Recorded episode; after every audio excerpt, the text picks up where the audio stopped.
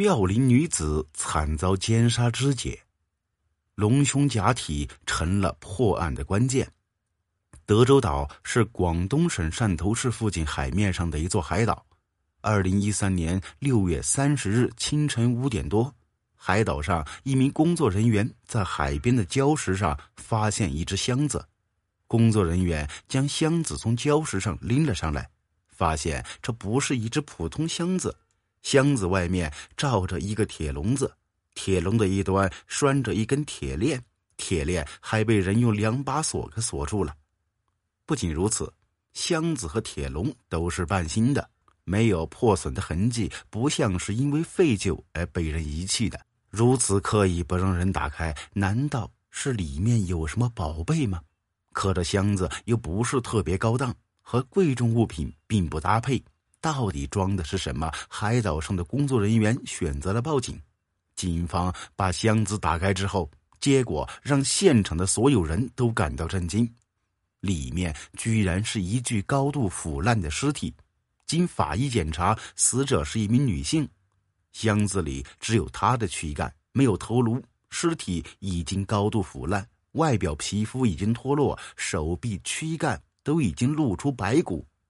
经过法医鉴定，死者年龄只有二十多岁，身高一米六上下，死亡时间是在一个月左右。虽然尸体高度腐烂，但法医发现这是一位时尚的女青年，因为她大腿靠近膝盖的地方有一个像猫一样的纹身。发现尸体的德州岛很小，大约只有两三个足球场那么大，岛上没有普通居民。只有一个引导轮船航行的航标塔，航标塔上常年只有两名工作人员。这样看来，女尸不太可能是来自德州岛。那她从何而来呢？警方判断，箱子应该是从汕头市市区飘过来的，因为德州岛离汕头市区只有几公里远。可是，到哪里去寻找尸源呢？经过梳理失踪人口报案。警方发现一个线索，一个报案者介绍他的妻子叫小平，他们都是外地人，多年前一起来到汕头一起打工。四月八日那天早上，妻子去上班之后就没有回来，他再也联系不上。几个月来，他不仅找遍汕头市区，还跑遍了浙江、湖北等外省寻找，可是一点线索都没有。报案者介绍，妻子是一九八四年出生的。当年二十九岁，身高大约一米六，这样的身体特征和德州岛上的女青年非常接近。那德州岛发现的死者会是报案人的妻子小平吗？侦查员做了进一步的核实，报案人说他妻子身上没有纹身，而且他已经是一个三个孩子的母亲。可法医解剖得知，德州岛上的死者并没有身孕，看来失踪的小平。和德州岛上受害者不是同一个人。沿着失踪人口这条线索，警方又对汕头地区近半年来的失踪人口进行全面梳理。可是，除了已经调查过的失踪者小平之外，并没有找到生理特征和德州岛上女青年相近的人。难道死者不是本地人？那他会是哪里的呢？警方推断，女尸应该是从汕头港内漂下来的。可汕头港的上游有三条河流，这三条河流不仅横穿汕头市区，还和附近的梅州、揭阳、潮州等地相连，人口达到上千万。那女尸会不会是周边地市的人呢？为此，汕头警方赶紧和周边地市的警方取得联系。可是反馈回来的消息是，周边地区同样没有和女尸身体特征接近的失踪者，死者身份一时难以确定。案件该从哪里突破呢？此时，负责尸体解剖的法医从死者体内发现两个东西，这是两个半球状的物体，通身金黄，每一个大约有半斤重，是从死者胸部发现的。死者体内怎么会有这样的东西呢？法医认为，这应该是女性隆胸用的硅胶假体。为了求证，侦查员来到当地一家整形医院。整形医院的医生确认，这对黄金假体正是女性隆胸所用的硅胶假体。受害人隆过胸，这对查清她的身份应该会有帮助。但是生活中做过隆胸整形的女孩有很多，如何才能确认受害者的身份呢？笼罩在这名女青年身上的迷雾越来越浓。这个时候，整形医院的医生给侦查员提供了一条线索。医生说，死者身上发现这个假体是有品牌的，这个假体厂家会对每个个体产生的销售情况进行登记。通过销售部门，或许能够查询到这两个硅胶假体使用者的身份信息。死者身上这种品牌假体在国内只有一家总代理，位于湖北省武汉市。案发后的第三天，侦查员赶到武汉，从代理商那儿拿到这个硅胶品牌的销售统计表。武汉这家总代理总共销售二十九个，遍布全国十多家医院。分别被安装在十五名整形者的身上，十五名整形者都留有联系方式。侦查员和十四名整形者取得了联系，只有广东珠海的一名整形者联系不上。为了确认珠海这名整形者到底是什么原因无法取得联系，侦查员连夜从武汉赶到了珠海，找到那名给整形者做手术的整形医院。珠海市这家整形医院。介绍无法联系上的那名整形者名叫青青，一九九一年出生，只有二十二岁，是他们医院的老顾客，曾经在他们这儿先后做过六次整形手术。四月二十三日，青青来到他们医院做了第六次整形手术，这次做的是隆胸手术，也是最后一次手术。青青隆胸手术所使的硅胶假体品牌批号和德州岛上那名女青年一致。做完隆胸手术之后，医院要求青青每隔一段时间来医院复诊一次。可是原定于一三年六月十号那天的复诊，青青并没有来，电话也一直关机。一个做完隆胸手术不久的患者为什么不来复诊呢？警方觉得这很不正常。整形医院的病历上记载，青青是广西玉林人。通过广西警方侦查员找到青青家人的联系方式。青青的姐姐告诉侦查员，青青多年前就离开老家，一直在珠海工作和生活，家人和他一直是电话联系。二零一三年六月八日下午，青青电话突然打不通了，从此就和家人朋友失去联系。到警方联系时，都快失联一个多月。他们感觉青青凶多吉少，年纪相仿，还隆过胸，隆胸用的硅胶品牌批次又一致。还无法取得联系，侦查员觉得德州岛上发现那具女尸很可能就是青青，为此警方做了进一步的确认。经过青青的姐姐确认，青青在整容前有过那么一个猫一样的纹身。随即，汕头警方委托广西玉林当地警方提取了青青父母的 DNA 样本，和德州岛上那名女青年做了对比。结果证实，青青正是德州岛上那名遇害女青年。二零一三年七月四日，也就是案发后的第四天，汕头警方终于查清死者身份。然而，珠海距汕头有四百多公里，突然失踪的青青到底遭遇了什么？他为什么会被人抛尸在外地呢？侦查员认为，碎尸案一般都是熟人所为。只有查清死者身份，凶手很快就要浮出水面。然而，接下来的调查却又遇到麻烦。侦查员了解到，青青没有固定职业，是一个很阳光、很热爱生活的女孩子。她是十七岁从老家出来的，像所有农村出来的孩子一样。青青希望能够通过自己的努力改变自己和家人的命运。她在珠海先是打工，后来自己开了一家服装店。可不久前刚倒闭，出事时他正在寻找新的工作机会。一切对于青青来说还只是刚刚开始。那么，谁残忍的将一名年仅二十二岁的女孩杀害了呢？调查中，侦查员得知，青青虽然一直工作生活在珠海，但她最后的失踪地却是在距离珠海一百多公里远的深圳。青青的一位深圳朋友说：“青青在出事前两天，也就是二零一三年六月六日到深圳来的，当时借住在他家。而当天他因为有事儿要去外地，所以两人只是匆匆见了一面就分手了，只留下青青一人住在他家。到了六月八日，青青中午打电话给他朋友说要去找另外的朋友拍照。青青的朋友说，青青是有一个爱好，就是喜欢拍个人写真。失踪那天中午，青青给他打电话说约了一个摄影师下午拍写真。电话中，青青还很高兴。可到下午，所有人都联系不上他。听青青的朋友邻居反映，那天下午看见青青大约是三点左右一个人出门的，后来就再也没回来。而青青有两部手机，一部手机最后的通话记录是六月八号的十二点四十分，另一部手机最后通话记录是六月八号的两点四十二分。综合分析。警方认为，青青的失踪时间应该是在失踪那天下午三点左右。那天下午，青青出门后到底遭遇了什么？谁会是凶手呢？第一个被警方注意到的是当天下午约青青拍写真的那名摄影师。青青十四点四十二分的最后一个电话就是给摄影师打的，摄影师是最后一个和青青有过联系的人。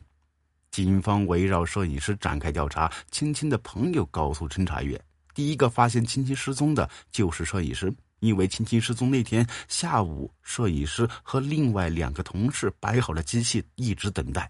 结果青青并没有出现。摄影师打青青电话，结果发现怎么都打不通，而青青没在摄影现场出现这个事实，得到了摄影师另外两名同事的证实。青青失踪那天，摄影师一直都在龙华区拍摄现场，并且主动跟青青的朋友联系。如果是摄影师作案，那没必要提前打电话说他失踪了。侦查员认为，摄影师的嫌疑可以初步排除。接着，侦查员对青青失踪前的活动轨迹进行了调查，发现青青这一次从珠海来深圳，并不是一个人来的，而是和男朋友一起。只不过，男朋友到达深圳之后就去了国外。留下青青一个人去了朋友家。青青的男朋友是香港籍，有一定的经济能力，主要在国外做生意。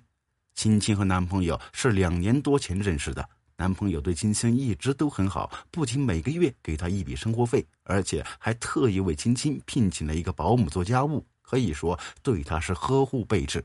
但是警方在调查中掌握一个情况：青青私下里背叛了男朋友。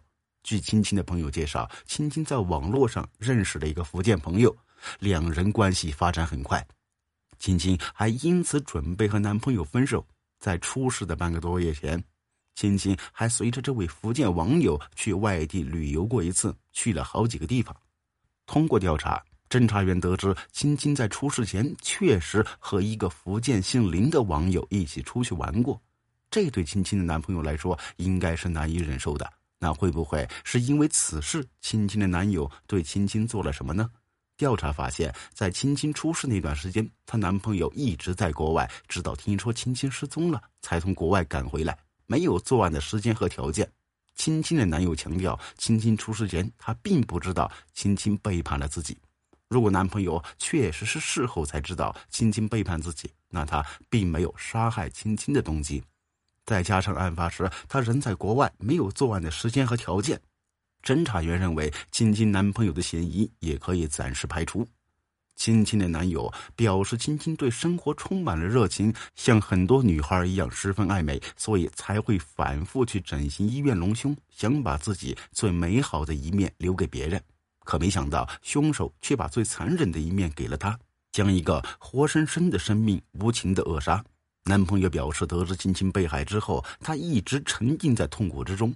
他对杀害青青的凶手恨之入骨，希望警方能够尽快的将凶手抓住，还他一个清白，还青青一个公道。可凶手会是谁呢？青青的朋友给警方提供了一个情况：青青深圳的朋友说，他走的那天，青青告诉他，这一两天福建网友要来深圳找他，然后还给他看了网友的短信。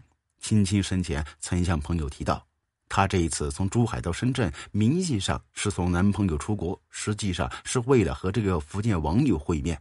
而青青和她周围的朋友，实际上对福建那名网友并不了解。侦查员对福建这名网友进行了侧面了解，发现这名网友时年三十八岁，离异，没有什么正规职业，是专门在外面替别人放高利贷的。侦查员开始将关注的目光转向这名福建网友。侦查员围绕福建这名网友展开调查，结果发现福建这名网友在青青失踪的当天还在福建，他是在青青失踪后的第三天才到达深圳的。他和青青并没有见面，所以福建网友似乎也没有作案的时间和条件。青青来深圳次数并不多，除了借房子给他住那位女友之外，几乎没有他的熟人。如果此案是熟人作案，那排除男朋友和福建网友，还会有谁呢？据了解，青青有六张银行卡，青青出事之后，六张银行卡都不见了。警方调查得知，青青失踪之后，一张银行卡上的五点九万元被人分三次从自动取款机上取走了。银行的监控拍到三次取款的过程。六月二十二日，第一次取款，取款人穿了一件雨衣。正面的脸部明显看出做了一些伪装，鼻子上贴了创可贴，又戴着眼镜，面部特征不是很明显。第三次取款则是二零一三年七月二日，当时青青的尸体已经被发现，侦查员正在开展调查。取款的嫌疑人故意做了一些特殊伪装，并且面部表情都是特别扭曲，比较夸张。脸部肌肉都绷紧。虽然取款人三次都做了一些特殊伪装，但众多特征表明。他就是一个人。通过对比侦查发现，去银行取款的那名男子既不是青青的男朋友，也不是福建那名网友。通过监控可以看到，他三次取款成功，也就是说，他知道青青银行卡的取款密码。那么，除了青青的男朋友和福建网友，还有谁能知道他的取款密码呢？这个时候，监察员发现青青男朋友的一些秘密。原来，青青男朋友在香港早已结婚。还育有两个孩子，只是男朋友的工作重心在国内和国外，长时间和香港妻子分居。和青青认识之后，两人有了感情，就生活在一起。青青男朋友已婚这个事实让一个女人浮出水面，那就是青青男朋友在香港的妻子。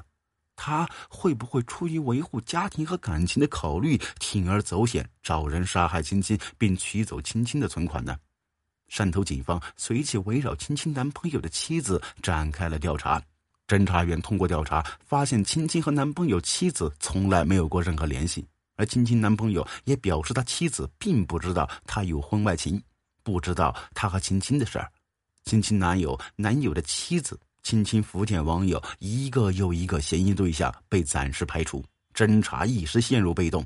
从汕头到武汉，从武汉到珠海。又从珠海到了深圳，已经是案发的第七天，可案件还是没有突破。在围绕青青的社会关系摸排没有任何突破之后，侦查员们意识到得另寻出路。此时，在外围调查青青身上物品去向的侦查员传回一个消息：他们发现青青随身携带的两部手机被人从深圳一家电子市场卖了出去。警方通过交易信息找到出售青青手机的人。通过追查，将青青两部手机出售的是一名叫黄树生的小伙子，他在深圳这家电子市场一个摊位打工。当警方赶到时，摊主告诉侦查员，黄树生已经回了老家。黄树生，男性，广东省汕头市潮阳区人，二十八岁的黄树生是汕头市人，而青青的尸体正是在汕头市被发现的。青青出事之后，黄树生就回了老家，这难道只是巧合吗？侦查员认为黄树生有重大的作案嫌疑。此时已经是案发后的第七天深夜，为避免夜长梦多，侦查员连夜赶到黄树生老家。面对警察，黄树生说他并不认识青青，青青这两部手机是他表哥黄飞山给他的，而表哥黄飞山曾经告诉他，这两部手机是他从深圳另外一家电子市场低价买来的，他们只是做了一个转售，赚了一个差价。侦查员对黄树生进行更仔细的调查，发现他的表哥黄飞山有可能说了谎。黄树生说，他表哥黄飞山最早表示手上有两部手机，是在二零一三年六月八日晚上九点左右，当时是表哥打电话过来咨询的。第二天手机就送了过来。六月八日正是青青失踪的当天，侦查员觉得黄树生的表哥黄飞山说手机是他从市场上低价买来的说法不可信。六月八日晚上就来问定位关机手机的情况，并且九日就把手机拿到这边来了。这么短的时间，而且跟受害人失踪的时间这么吻合，黄飞山的嫌疑很大。难道黄飞山就是作案者？将青青的钱取走的也是他吗？侦查员反复的观看了银行监控录像上的这名取款人，发现这名取款人除了耳朵和黄飞山一样都是招风耳之外，其他地方并不像。侦查员认为，应当对黄飞山展开全面调查。案发后的第八天，已经几个晚上没有好好睡一觉的侦查员又连夜从汕头返回深圳。当他们到达深圳时，已经是凌晨五点多钟。黄飞山没有什么正式职业，还爱好赌博。二十九岁的黄飞山和表弟黄树生一样，都是汕头市朝阳区人。多年前，他就来到深圳，没有正规工作，一直在深圳开黑出租车。警方通过路口的监控探头，对黄飞山那辆黑出租车的行动轨迹进行了分析，结果发现了蹊跷。